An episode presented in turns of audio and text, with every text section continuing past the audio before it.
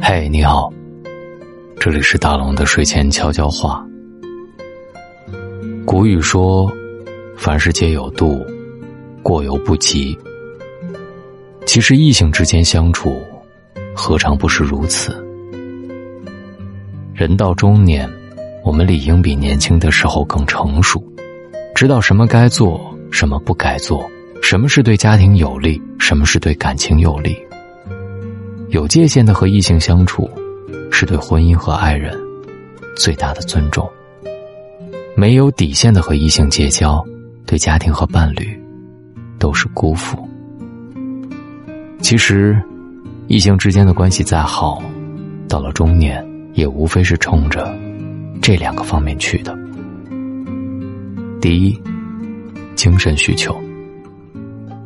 中年的你我。经历了十几年甚至更久的婚姻，这个时候我们心里积累了很多怨怼和疲惫，包括对工作、对家庭、对伴侣。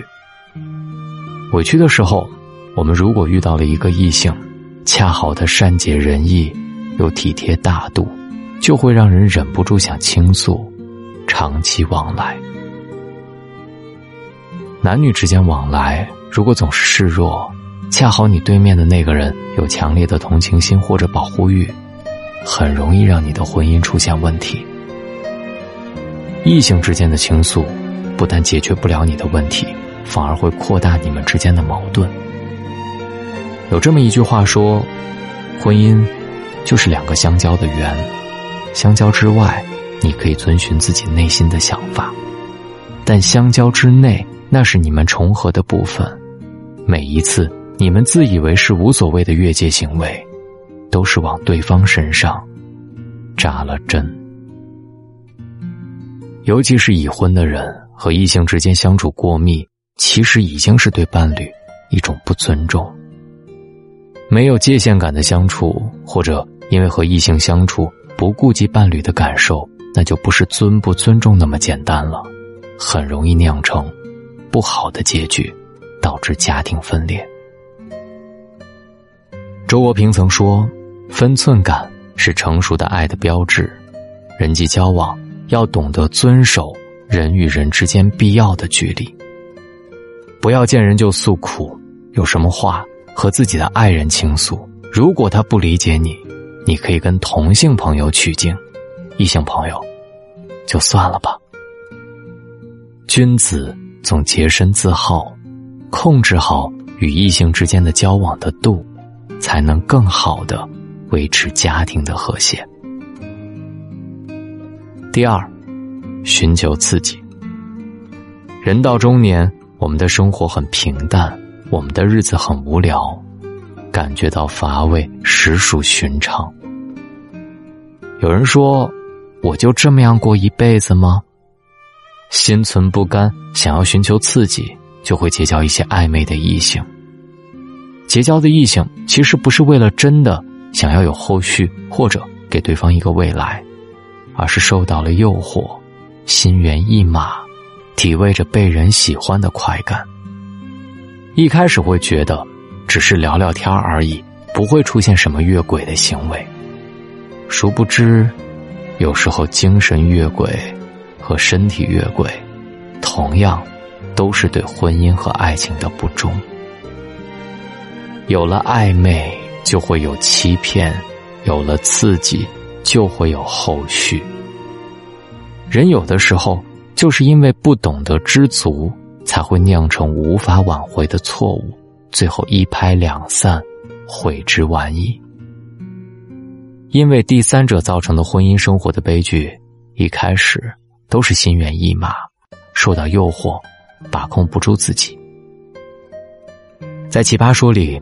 听过这么一段话：年轻的时候觉得爱情比人生重要，年长了之后觉得人生更重要。人到中年，已经走过了半生，难道还看不清楚什么是爱情？不要等到老了之后，因为从前控制不住自己，悔恨当初。人生啊，除了爱情。有亲情，有家庭，有孩子，这些都是我们要用心经营和维护的珍宝。不要因为一时的冲动，酿成无法挽回的错；不要因为寻求一份内心的刺激，丢掉对伴侣的忠诚。爱，都是自私的，容不得与他人参与。这个世界没有侥幸，心存侥幸本身就是犯错。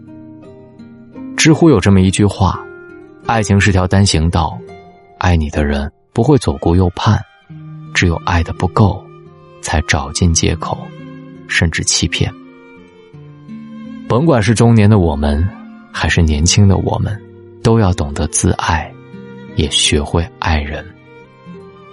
不要因为不知道分寸，一时的兴奋，丢掉婚姻的底线。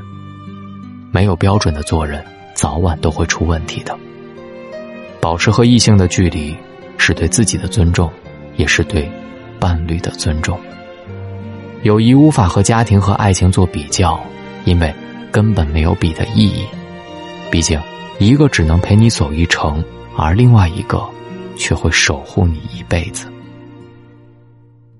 漫漫人生路，愿你的真心不被辜负，也愿你。看到别人的真心，懂得呵护。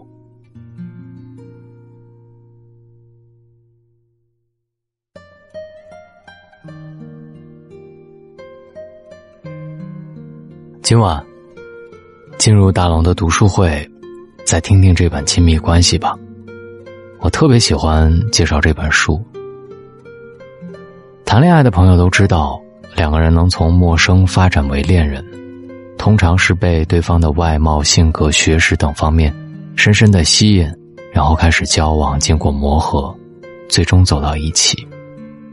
这本书呢，就把亲密关系分为了几个阶段，比如说运轮阶段、幻灭阶段，还有自省阶段和启示阶段，来揭示了亲密关系当中我们究竟进行到了哪个部分。如何该解决亲密关系之中的矛盾？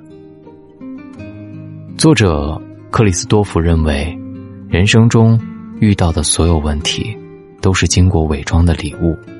在任何一段亲密关系里，都应该尊重对方，不要因为熟悉而去放肆，不要因为亲近而去伤害。我特别想配合着今晚大龙的睡前悄悄话，让大家再听一听这本《亲密关系》。想要进入大龙的读书会，只需要把你的微信打开，点开右上角的小加号，添加朋友，最下面的公众号搜索“大龙”。你先关注大龙的微信公众号，紧接着回复“读书”，回复“读书”，在大龙的读书会当中找到这本《亲密关系》。希望你们喜欢，我们书里见，晚安。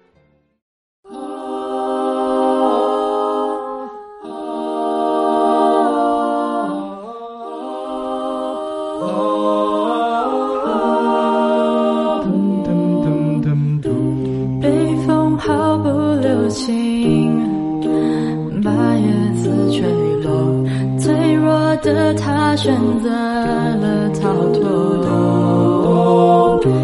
叶子失去消息，风才感觉寂寞。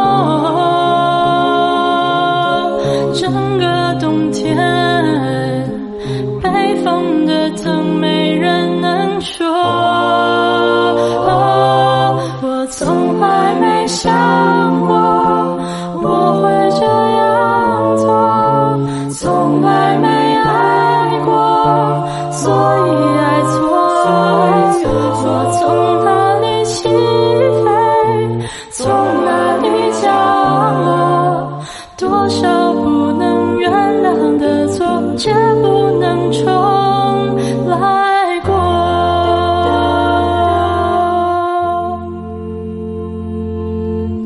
翻开回忆角落完美的生活以为幸福都可以掌握。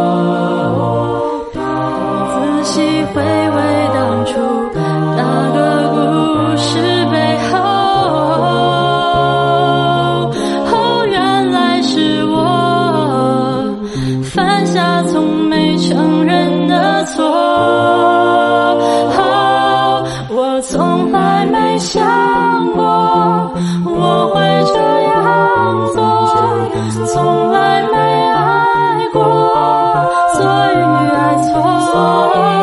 我从哪里起飞，从哪里降落？多少不能原谅的错，却不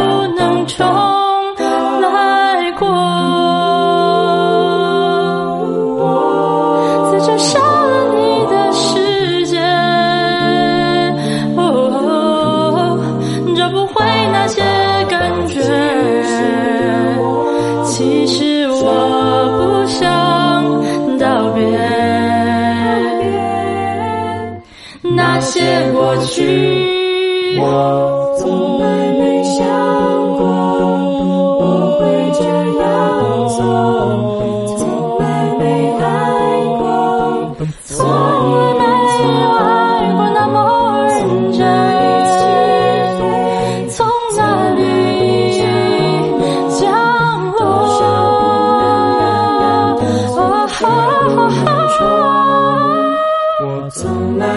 想过我会这样做，从来没爱过，所以爱错。所以爱错，从哪里起？